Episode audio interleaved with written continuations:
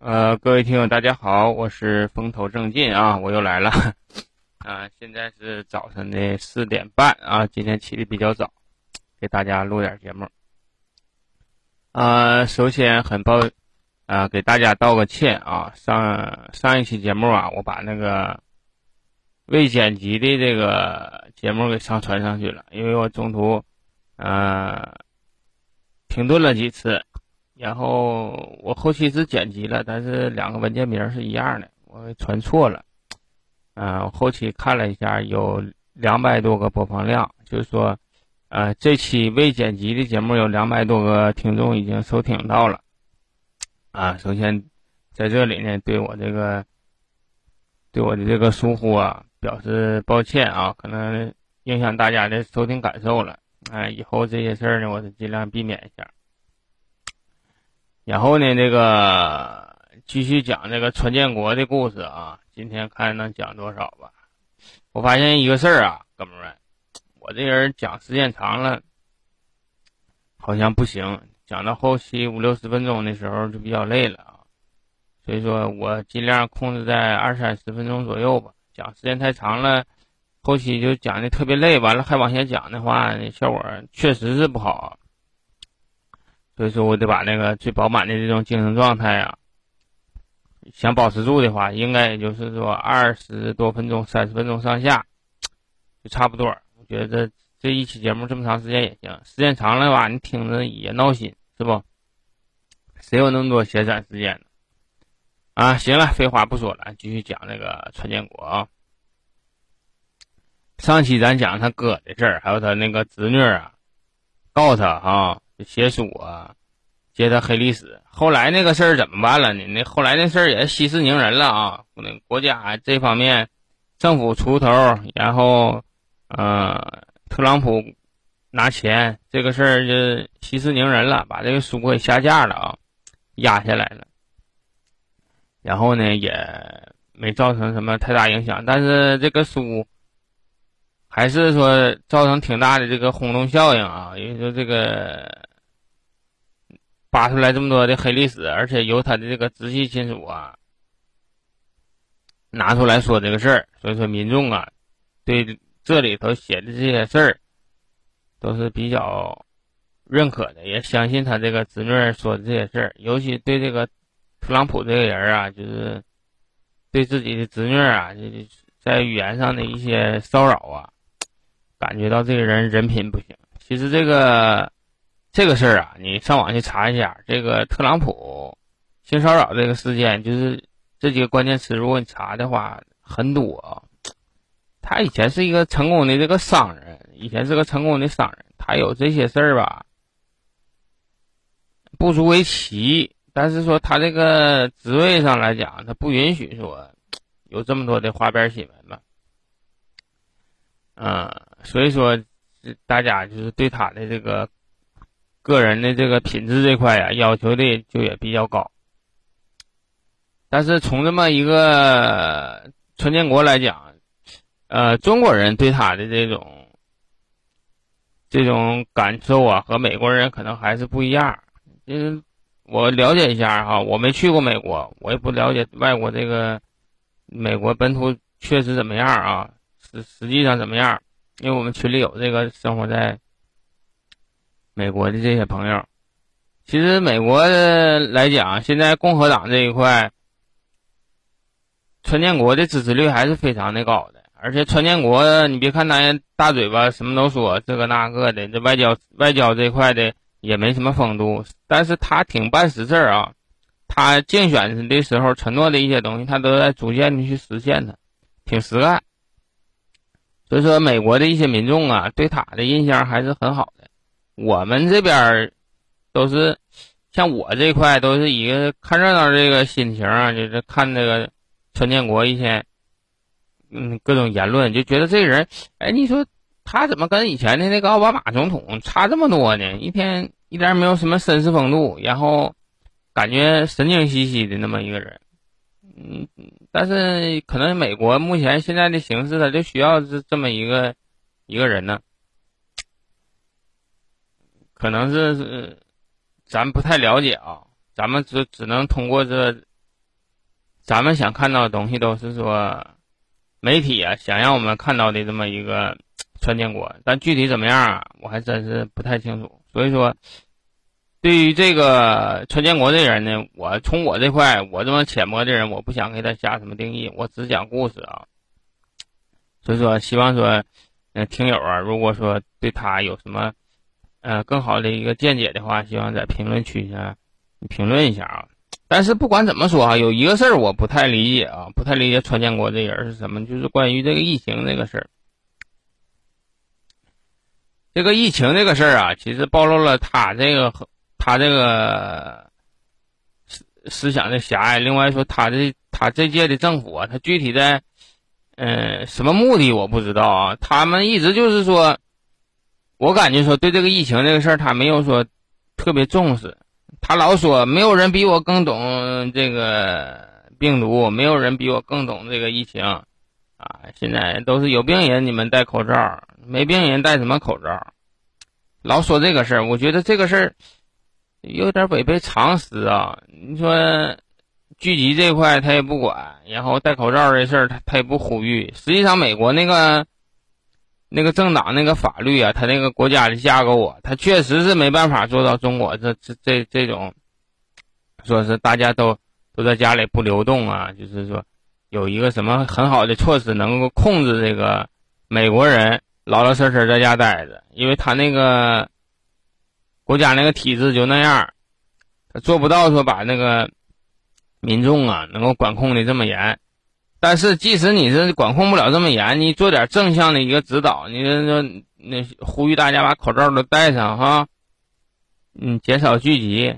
他不，哎，我该开工开工，我该开学开学啊，口罩没有用啊，病人才戴口罩，好人谁戴那玩意儿？谁知道前几天也认熊了啊，也把那口罩戴上了，他戴口罩。他戴口罩那个都成了新闻了啊，然后，呃，出来那一刻呀，就感觉，嗯，挺有喜感的。戴个口罩完了，我看这网友还配的音，挺有意思啊。终于活成了自己最讨厌的样子。哎，这个川建国哈，挺有意思啊。咱继续讲啊，咱不说这个事儿。其实这个疫情啊，我我我我我昨天看了一下，疫情现在是。已经是确诊了三百七十六万啊，一共有十四万美国民众在这次疫情当中就是死亡，而且昨天一天确诊了八点五万。我不是说幸灾乐祸的看这个数据啊，我每天看这个美国的数据的时候，我都。也挺痛心的，哪国的老百姓他都是老百姓，不是说你这个美国人啊，我们就得恨他，那不是那回事啊。就是，但是说，由于这个对这个疫情的这个疏忽，导致这么大的一个这么大数量的一个美国民众的死亡，确实是不应该啊。你说十四万人，十四万人，那那多少人呢？那十四万人都站在一起，那得占满好几个体育场，那么大那么多的人。所以说，还是希望说这个疫情啊能尽快过去吧。然后，嗯，咱们这个世界也消停消停。呃，上期说的这个川建国他哥啊，这还没说到川建国，这期咱就正儿八经说这个川建国的事儿啊。啊，从哪讲呢？这个他爷不是英年早逝嘛，然后把买卖留给他爸了，留给他爸了呢，他爸呢看不上他哥。然后呢，就能看到这个川建国，所以说呢，这个川建国呀，上学以后啊，他不考上那个沃顿商商学院了吗？每个那个学校啊，放假的时候啊，他都帮他爸来打理这个房地产公司这一块。这个特朗普就发现他特别的喜欢这个商业啊，他特别的喜欢商业，他认为说这个商业就能给他带来。嗯，很高的自己的体现的自己这种自我价值，哎，给他带来自信。另外，他是特别喜欢就是出风头那种人，尤其说你说经营父亲这个房地产这个产业的时候，他能见见到更多的这个名流啊，所以说他就挺喜欢说他父亲公司营造出来的这种氛围啊。另外啊，他跟那个他哥不一样，他是特别的有这个志向的啊。他在上学期间呢，上学期间呢，他就独自就搬出去了。他家住在哪呢？他家住在这个纽约的这个皇后区。皇后区是挺那个，就是挺挺郊区的这么一个地方，不是特别繁华。他呢，就为了这个，为了接触这上流社会啊，他就搬到那个曼哈顿去了，就是说纽约最繁华的地方，哎，往这地方挤。这地方呢，商业名流比较多，然后这个圈子啊，质量比较高，因为他这个学校本身同学。就行，哎，所以说这个圈子，人家这个有钱人那啥的，白领啊、精英啊，都住在这种高高级的这种社区，他呢也搬在那去了。其实啊一个人的圈子对自己影响是特别大的啊，一个人圈子对自己影响特别大的。人都有那么句话嘛，就是说不用看你是什么人，就看你身边这些朋友啊，基本上就知道你是一个什么人了。看你身边的朋友，你身边朋友全是做买卖的，那你离有钱也就不远了。你你身边要是都是，嗯，卖菜送盒饭的，那基本上你这个生活水平啊也就那样。这点我特别相信啊，我这个圈子，咱说白了，都是一些，嗯，劳苦大众这些朋友比较多。因为我本身我自己没怎么上过学，然后我这一年的工作呀，也就是一个正常那个打工仔，所以说接触不到，嗯。太这个成功的这个人士吧，跟我这个 学历啊有也有很大的这个关系，也不像是说你上过大学，你有点大学同学了，或者上好高中，好的高中同学，到时候你这同学都是你很好的人脉，然后你再进一个很好的公司啊，然后遇见你的同事啊，慢慢的通过他们的晋升啊，都可以说使你这个圈子强大起来啊，所以说呢。还是这样，天底下没有比读书啊更好的事情。但是我知道这个事儿的时候，我已经人到中年了，嗯，特别的特别的后悔的一件事啊。说到这来？嗯，继续说这个川建国啊，川建国这个成名啊，干了几件大事儿啊。我把今天这把这几件大事儿说一下，我看那个能说几个我就说几个，说不了我就下期再说。首先啊，他他的成名之战是啥呢？是一个叫斯威夫顿小区的改造工程。啊，这个是川建国干的第一件，就是说挺漂亮的事儿，而且他通过这个事儿啊，他赚了他人生的第一桶金啊。这这是个什么事儿？我给你掰开揉碎说一下。这斯威夫顿小镇呐。是一个破产的房地产房地产商剩下这么一个烂尾工程。当时啊，他和他父亲呢，都看上了这么一个项目。这个这个地方在哪呢？在这个俄亥俄州的一个郊区啊，就这么一个地方，也挺偏远。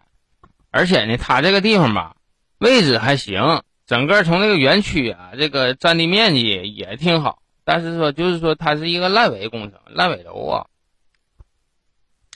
一共这个这个小区呢，有一千二百个这独门独院的这么一个单元房，但是呢，其中有八百户的闲置，就说你这个就住了四百户，即使住了这四百户啊，也是有很多人他就是不交房租，完你也清不出去的。所以说，整个这小区呢，就是说，从经营状况上来讲是特别特别差的。你住收不上来钱，然后住的还都是穷人，所以说这个整个这小区就陷入一种恶性循环这种状态。你越收不上来钱，是越没人住；完了，越住穷人呢，这有钱人越不来住，完了你就越收不上来房租。哎，就是这种状态。他那个小区已经破烂到什么程度啊？他那个小区没没铺这个。柏油马路，然后呢，这个街上经常能够看到猪啊，老百姓养的猪，因为说很多有空的房子、有院儿啊，不少老百姓在那个空着别人家空着的这个后院儿养猪，有时候猪关不住啊，就跑大马路上来了。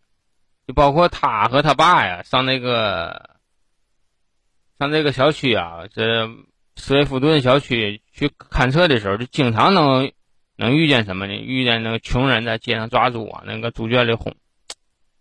他爸，他和他爸，这要是别人别的商人呢，看那眼呢就够了。这这买卖咋干呢？谁能接手这破破社区？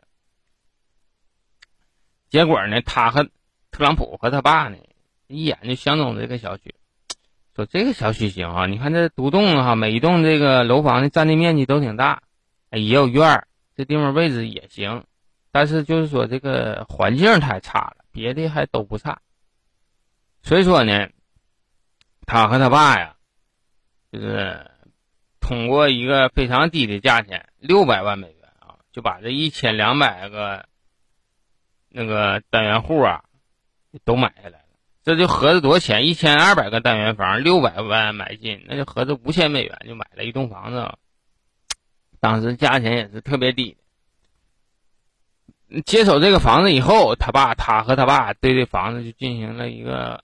很好的一个翻新。首先，第一点，把马路修上，把马路修上。你的园区里啊，一有马路了以后，整个园区看起来呀就整洁很多。然后呢，就把房子所有的外部啊，全部的粉刷一新，刷成什么样呢？刷成那个殖民时代的那种白色系的啊，看起来就是特别有风情的那个房子。然后呢，窗户全换成那种廉价的那种百叶窗，哎，便宜又好看。刷上白油，另外呢，是他干什么了呢？他在这，他把这个开放小区啊改成封闭小区，哎，四面呢建上那个围栏，然后安上那种大铁门。这个有什么好处呢？首先，第一点，治安好，你外边闲杂人等你进不来呀。像现在封闭小区似的，进门你得有卡呀，或者是你得是这里住着的，我给你开这个门呢。另外是啥呢？这个大门还有一个好处是啥呢？防止这个租客啊跑啊。因为以前呢有很多的这种租客啊，就欠房租，欠半年，欠一年。哎，等你到期要起诉他的时候，他半夜过卡车，他就把这个家里东西拉跑了，人就跑了。你有了这个大门以后，哎，你说你要搬家啥的，一看我车上拉这么些东西。你要要跑，哎，这不行，那查一查你那底子，一看你还有半年房租、一年房租没交，这东西不能往外拉，哎，他通过这个来控制这个租客啊，防止这租客逃跑。然后呢，你这钱很多人他这个都是穷苦人呢，在这里是穷苦人呢，这钱收不上来呀，收不上来怎么办？然后啊，这个特朗普。就找了一个叫超级收租人这么一个欧文啊，帮他收这个房租。这个超级收租人是什么意思啊？咱说白了，现在来看呢，就是有点黑社会性质的这个收租人，就说社会上挺有牌面的，然后天天夹个包啊，像街溜子似的，上去上门挨家挨户收这个收这个房租。你看有的有的时候吧。这人好商量吧，办不成事儿。你说有的事儿吧，就得这种恶人干。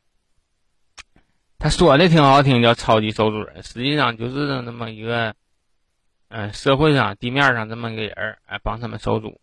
收租以后呢，你说交不起房租的，你你清走啊，清走，不让搁这住。剩下的呢，能交起房租的搁这住。然后呢，逐渐的啊，这个小区逐渐的这个治安呢。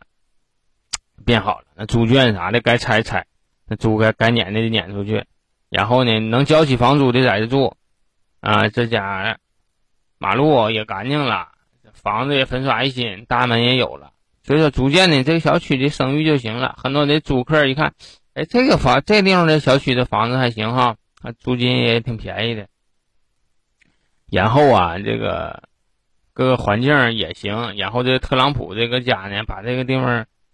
粉刷一新以后，哎，瞅着都像那么个事儿。结果呢，这个逐渐的这个租客啊，这个出租人数就上来了。他不一千两百户啊，没多长时间呢，这地方就住满了，一千两百户住满了以后，他就能够盈利了。结果啊，这个小区啊，逐渐的就走上正轨，就开始盈利了啊。但是这个特朗普啊，在这个租房子这个事儿啊，他有一个什么政策呢？他不把这个房子租给这个有色人种，就不给不租给黑人。我这小区只租给白人啊，不租给黑人。就这一个事儿哈，在后期他当总统的时候，也很多人拿这个事儿出来说事儿，说那个。特朗普是一个种族主义者，那这这个帽子挺大啊，这帽子挺大。后期呀，这个特朗普通过这个法律法律这个途径啊，把自己呀又又说清楚了。当时因为什么不租给这个有色人种，是因为有色人种这个信誉不行啊。从他这个商业这个角度，他考虑这个事情，他从来也不考虑人种这个事儿啊，他是这么辩解的。后期他也是胜诉了，但是这一点呢，对。咱们也能看出来了，这个特朗普多少有点这个民粹主义的这种情节啊，他我他的一些事儿，我感觉对这个有色人种不是特别友好。结果啊，后期啊，这个逐渐的这个租客啊就上来了，上来了以后啊，这个川建国一一看，这是人上来了，就跟他爸合计一个什么事儿呢？就跟他爸合计，说老伴儿啊，我看咱俩呀。咱把这房子赶紧出手吧！我跟你说啊，俺们那房子皮儿行，阳不行。你外边弄的都挺漂亮，咱装修钱儿都花外头了。你看那个马路咱铺的，那房子咱刷的，大门咱装的，但里头那个房间里头，什么上下水啊，里头那个地板呢，那煤管道煤气啊，那电路啊，全是老化的。以前那个。咱接手前你还不知道吗？那房子里头都烂着的都不行了。这个租客啊，第一年租也就是看看皮儿，能租这个房子。他住一年以后，一看这又漏水，那又漏电的，第二年退租率指定就得高。俺俩呀，趁现在这个人住着还挺满的，咱赶紧就出手吧，出手挣点就是点这样的话，咱俩利润能最最大化。别明年一退租，这个房子咱就砸手了。他和他爸一商量这个事儿，他爸一看这孩子行啊，我儿子真拿事儿啊，他心思比我全呢。结果啊，他和他爸一商量，哎，把这房子就卖了，卖了多少钱呢？卖了一千两百万。一年之内啊，特朗普通过这一个项目，就干这么一个小区，就这净挣了六百万呢，净挣六百万，五千块钱一栋买的，一万块钱一栋就给卖出去了。净挣了一半，接手那家那家房地产公司以后啊，接完手以后，哎，结果第二年大面积退租，为啥呀？还是刚才我说的，他这个内部设施不行，要漏水又漏电，哎，窗户也漏风，然后他换的那个百叶窗，便宜那百叶窗，根本就不进阳光，大面积退租，哎，因为这个事儿呢，搞得人家那家房地产公司差一点就破产，这就是说，嗯，特朗普啊。这年轻的时候，刚出道的时候，干的这么第一件这个，干第一件挣钱的这个买卖，挣了他人生的第一桶金，哎，也捎带脚呢，给人家的接盘的那家公司，搞得差一点破产。这就是作为一个商人，川建国啊，干下的这么这么第一件这么事儿。哎妈，说二十三分钟了啊！啊，行啊，咱先说到这。啊，接下来还有很多故事啊，咱慢慢讲，大家都别着急。行，今天就到这里吧，再见吧，拜拜。